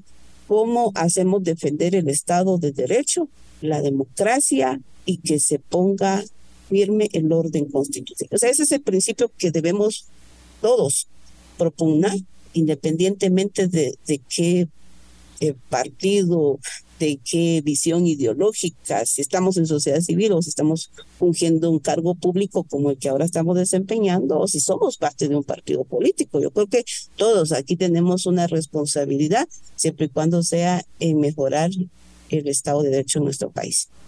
Claro, diputada. Bueno, pues eh, eh, a mí me, gusta la intención de disputar, de pues de discutir y debatir en el Congreso de la República la mejor forma para dejar un contrapeso, o sea, para que el sistema funcione con pesos y contrapesos eh, en la institucionalidad y que pensemos más en el largo plazo que en el corto plazo, diputada. Y yo pues eh, creo que en ese sentido creo que estamos de acuerdo de que algo no está funcionando bien en ese lado y que debemos arreglar esta situación para que tengamos eh, una, una mejor acción penal ¿verdad? y averiguación de la verdad, porque hay que recordarse que uno de los asuntos principales, uno de los objetivos principales del Ministerio Público es la averiguación de la verdad.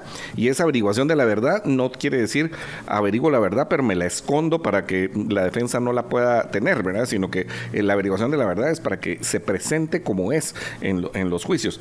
Y diputada, pues sí. José Carlos, solo en esto que usted dice, sí, fíjense que muchas veces creo yo que en Guatemala se ha caído en el error que se han hecho leyes casuísticas y no podemos seguir cayendo en, en ese nivel de, de, establecer o crear normas casuísticas o con ciertas dedicatorias. Aquí de eso es lo que yo también en cierto momento tuvimos algún nivel de, de, de, debate interno antes de presentar esta propuesta, porque no ese es el espíritu que queremos dar. Aquí no queremos favorecer, ni queremos privilegiar, ni perjudicar a nadie queremos velar por la institucionalidad.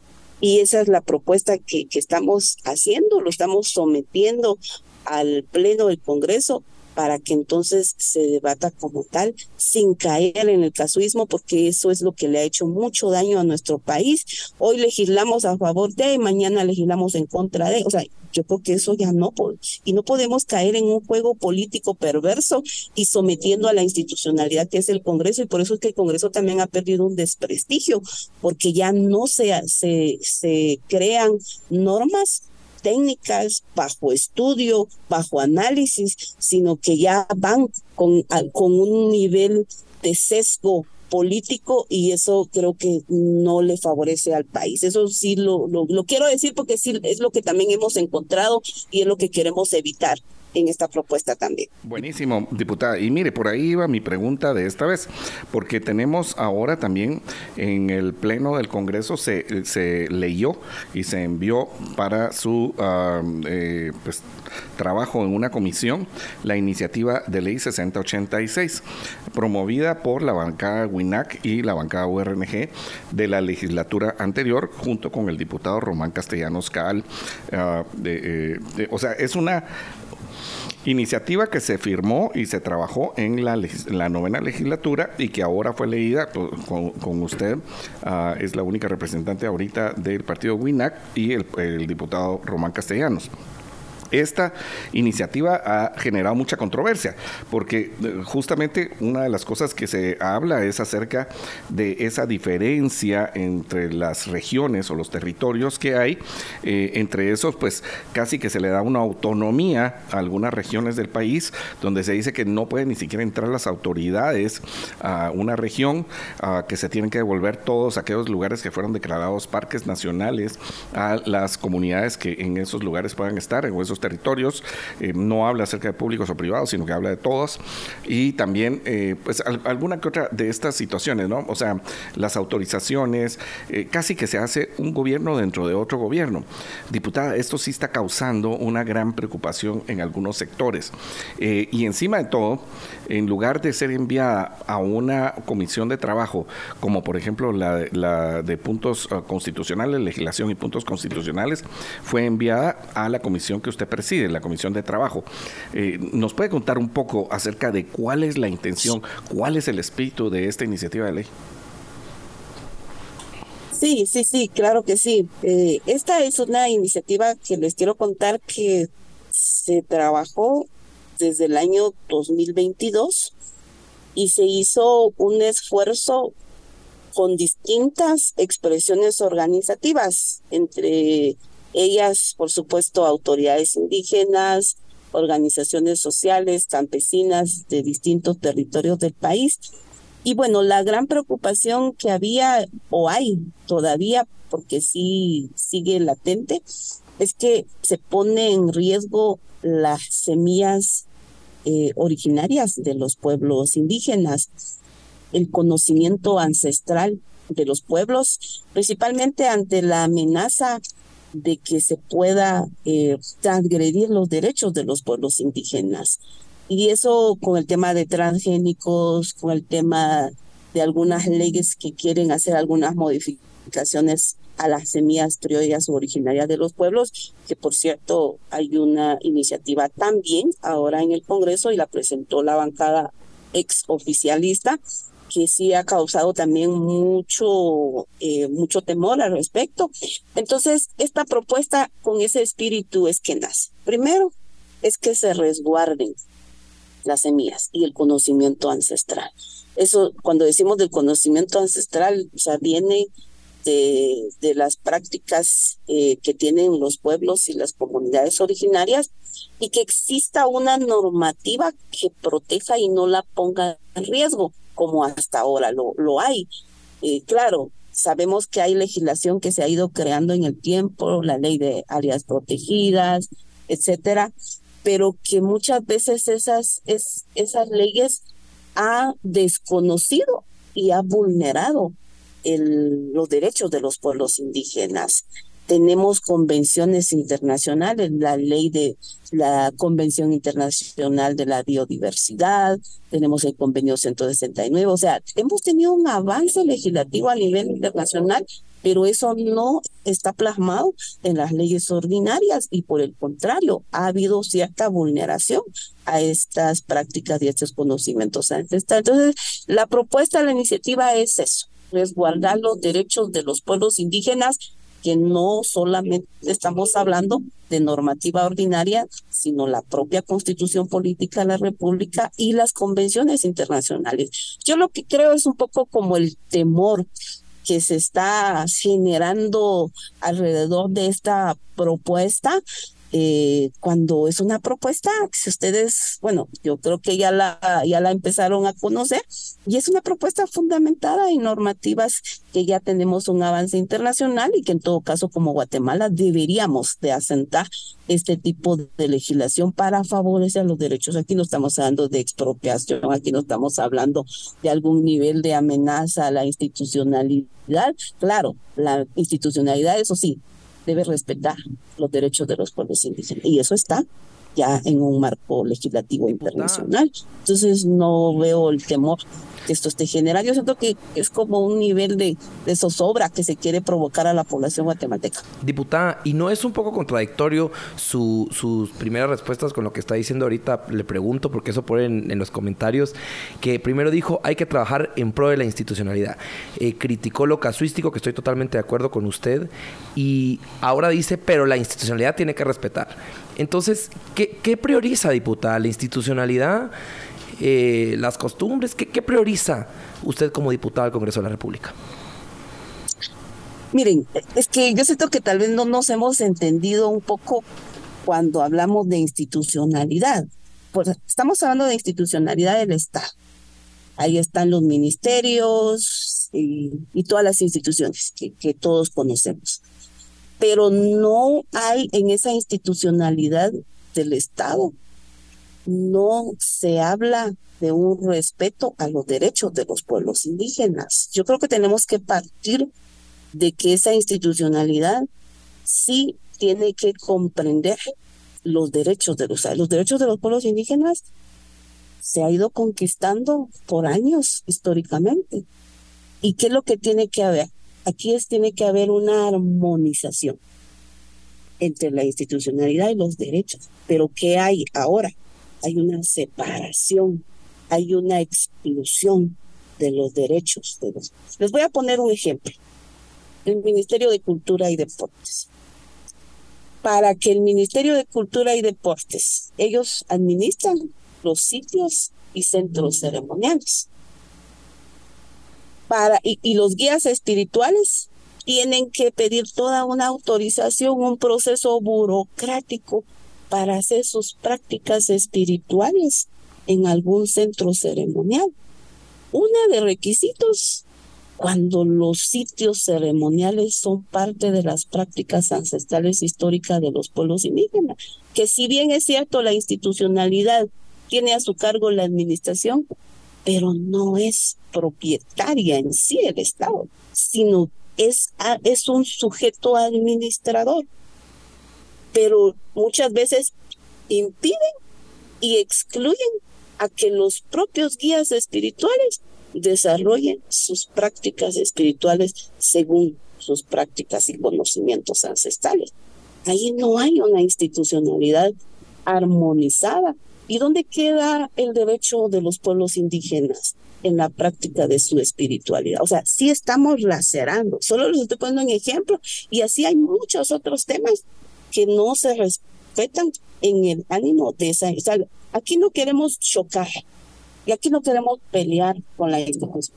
Queremos que esa institucionalidad reconozca y respete los derechos de los pueblos indígenas como esos sujetos de derecho, que no no, no estamos en contra del Estado como tal, pero sí tienen que entender y respetar que no somos un país plural, somos un país donde cada pueblo tiene sus propios derechos y debe ser respetado de acuerdo a sus prácticas originarias y conocimientos ancestrales. Eso es, o sea, yo no estoy contradiciendo a la institución o queremos hacer otra institucionalidad, no. Que sea la institucionalidad que respete esos derechos que todo ciudadano tiene. Diputada, eh, hemos llegado al final de la entrevista. Yo creo que este tema de la 6086, eh, muy posiblemente tengamos que tener otro programa para poder platicar con usted ah, y debatir de él. Pero bueno, o sea, yo, ah, podemos entender esa, eh, esa intención, pero los derechos humanos, ah, mientras más los hagamos iguales para los demás, las garantías constitucionales, mientras más una ley pueda ser general, universal y atemporal, eh, pues mejor para toda la sociedad, ¿no? Yo, o sea, tal vez, como, como dice aquí alguno de nuestros oyentes, pareciera ser que necesitamos que esta iniciativa de ley esté más específica, porque ahorita posiblemente no se entiende tal y como está. Eh, eh, diputada, un minuto para sus palabras finales y, agradecemos el que nos haya podido dar esta entrevista. No, pues eh, quiero nada más en esto último muy interesante que usted menciona, José Carlos. Los derechos humanos son universales los derechos humanos son, son para todos los guatemaltecos, para toda la ciudadanía, para toda la población. Sí, pero hay particularidades también que cada uno de los seres humanos debe ser respetado en su dignidad. Eso es, no es, no nos vamos a, a decir que aquí no se va a respetar lo de, para todos se tiene que respetar desde cualquier particularidad, por eso hay derechos eh, a favor de las personas con discapacidad, derechos a los migrantes, o sea, es por la, el nivel de condición que no todos estamos en las mismas condiciones, pero que merecemos ser respetados en nuestra dignidad. Y bueno, agradecerles, por supuesto, la oportunidad de la entrevista y no cabe duda que hay temas de interés que, por supuesto, estamos dispuestos a seguir conversando. Así que muchísimas gracias por la oportunidad y a toda la audiencia también por la escucha. Saludos, que tengan buen día. Feliz día, diputada. Muchas gracias, diputada. Fue la eh, diputada Sonia Marina Gutiérrez Raguay de la bancada WINAC, eh, con la quien platicamos acerca de las iniciativas tanto de la reforma, la 6300, reforma a la ley orgánica del Ministerio Público y la 6086, eh, ah, que tiene que ver con las... Ah, la culturalidad ancestral maya, si no recuerdo, no tengo el nombre exacto, me van a perdonar, pero bueno, eh, eh, ese es lo, eh, el nombre, de, bueno, en algunos conceptos lo que tenemos. Ah, tenemos que ir a un corte, pero volvemos con nuestras conclusiones.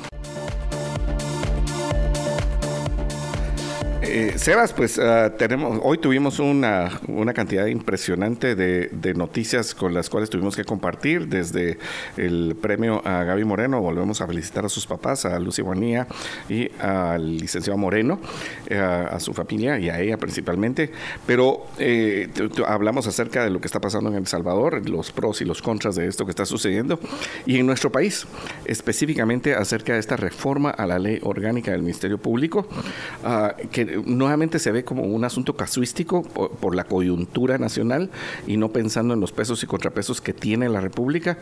Y eh, pues ese otro privilegio, le voy a llamar, de esta ley 6086 que pretende darle una autonomía a los pueblos indígenas en algunos territorios y uh, pues eh, también eh, prohibiendo de una manera general la utilización de semillas, la, la, te, te, voy a decir hasta la investigación acerca de alguna forma que podamos uh, mejorar el sistema productivo. Ima imagínese, José Carlos, esas iniciativas de ley que lo único que buscan es coartar más nuestra libertad individual.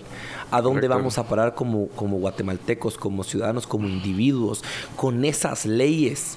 Y un punto muy importante para nuestra audiencia, de verdad, es muy importante que le exijamos a nuestros representantes en el Congreso de la República que trabajen leyes generales, porque todos los guatemaltecos somos eso, guatemaltecos, no importa si somos hombres o mujeres, nuestro nivel económico, nuestro color de piel, nuestra preferencia sexual, nuestro, nuestra, nuestra religión académica, nuestra sí. religión, ni ninguna otra distinción. Ninguna. Todos debemos ser vistos y tratados de igual manera ante la ley. Ya basta de esas leyes con que, como bien dije antes, con, privilegios, privilegios, que como bien dije antes, cuando son mis amigos, ah, apoyo esta ley, porque los va a blindar. Cuando ya no son mis amigos, no, no, no, hay que cambiar la ley y que se cambie todo. Eso no es.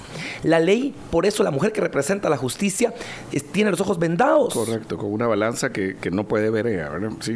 Exacto. Y ojalá que pudiésemos tener a veces eso, ¿no? Te voy a contar que el, uh, se hizo una, un, un, taller en el, en el instituto uh, este de, de, capacitación de jueces y magistrados, ahorita no me acuerdo del nombre exactamente, pero se pusieron a la vista de los jueces y magistrados ciertos uh, procesos penales o procesos, ¿sí? y, se les pusieron en las manos sin nombres, habiéndoles tachado los nombres. Y eh, dice, y las jueces cuando no se tenían los nombres, habían dado fallos de cierta manera. Cuando se les puso los nombres, y por ejemplo había algún fulano corrupto o alguna situación de, de este caso, las sentencias cambiaron completamente. O sea, tenemos que recuperar esa imparcialidad en la judicatura y eso también debe pasar con las leyes, porque las leyes deben ser de forma general, universal, atemporal y sobre todo tenemos que vigilar algunas situaciones, como por ejemplo cuánto nos va a costar una ley. O sea, y, cuando nos va a costar, no solamente en dinero, porque muchas veces es para agrandar el presupuesto, sino también cuánto nos va a costar a nuestra libertad, cuánto nos va a costar a la propiedad privada. Y en cuanto a las 60 o a los pesos y los contrapesos. Y estas dos leyes que platicamos hoy con la diputada Sonia Marina Gutiérrez Raguay de WINAC deben ser analizadas desde ese punto de vista. O sea, cuánto nos va a costar si se va a mejorar los pesos y contrapesos, yo estoy de acuerdo. Hay varias cosas que, platicamos con ella que de esa, la, reforma a la ley orgánica del Ministerio Público, que me parece que no son correctas. Uh, creo que ella se estaba refiriendo a el directorio y, la forma de evaluar al, al, fiscal general en tiempos anteriores a que existiera el directorio. O sea, después de eso ya no hubo remociones. Y también, eh, pues, platicar acerca de esa eh, 6086 que le da un privilegio a los pueblos ancestrales en algunos territorios. O sea, eh, ahí se decía, bueno, es que no tienen permiso para entrar a los sitios sagrados, perdón, a los sitios arqueológicos para hacer sus, eh, rituales, ¿sí? Y yo te diría, Sebas, pero es que desde cuándo hubo una continuidad en esos ritos si la mayoría de esos lugares estaban completamente selváticos? No, y, le voy a decir una cosa. Sí tienen que pedir permiso. Y le voy a decir una cosa. Ella no solo dijo que... E, ella no dijo que no les daban el permiso, sino que se tardaba mucho el permiso. Pero entonces, ¿por qué no pensamos pero, mejor... cambiamos en gestión. En, un estado facilitador. En que el permiso se tarde, ¿qué le parece? Media hora o dos horas y no 15 días, un mes. Eso estoy totalmente de acuerdo Totalmente de acuerdo. Pero no, no pensar en, ah, no, el permiso se tarda entonces que regrese a, las comunidades ancestrales el control porque no los dejan hacer las cosas en el tiempo que ellos quieren. Eso no es guatemaltecos. ¿Por qué? Porque nos están dividiendo más. Están haciendo que los problemas sociales se intensifiquen con esas iniciativas de ley que de verdad crean una empeoran la conflictividad social que ya existe en Guatemala. Más privilegios, más problemas. Y por eso le queremos recordar que aquí estamos en la lucha por la libertad, la, la vida y la propiedad privada. Y le recordamos a usted, viva la libertad, ahora que todavía la tiene, ejérzala, sí, haga que se cumpla.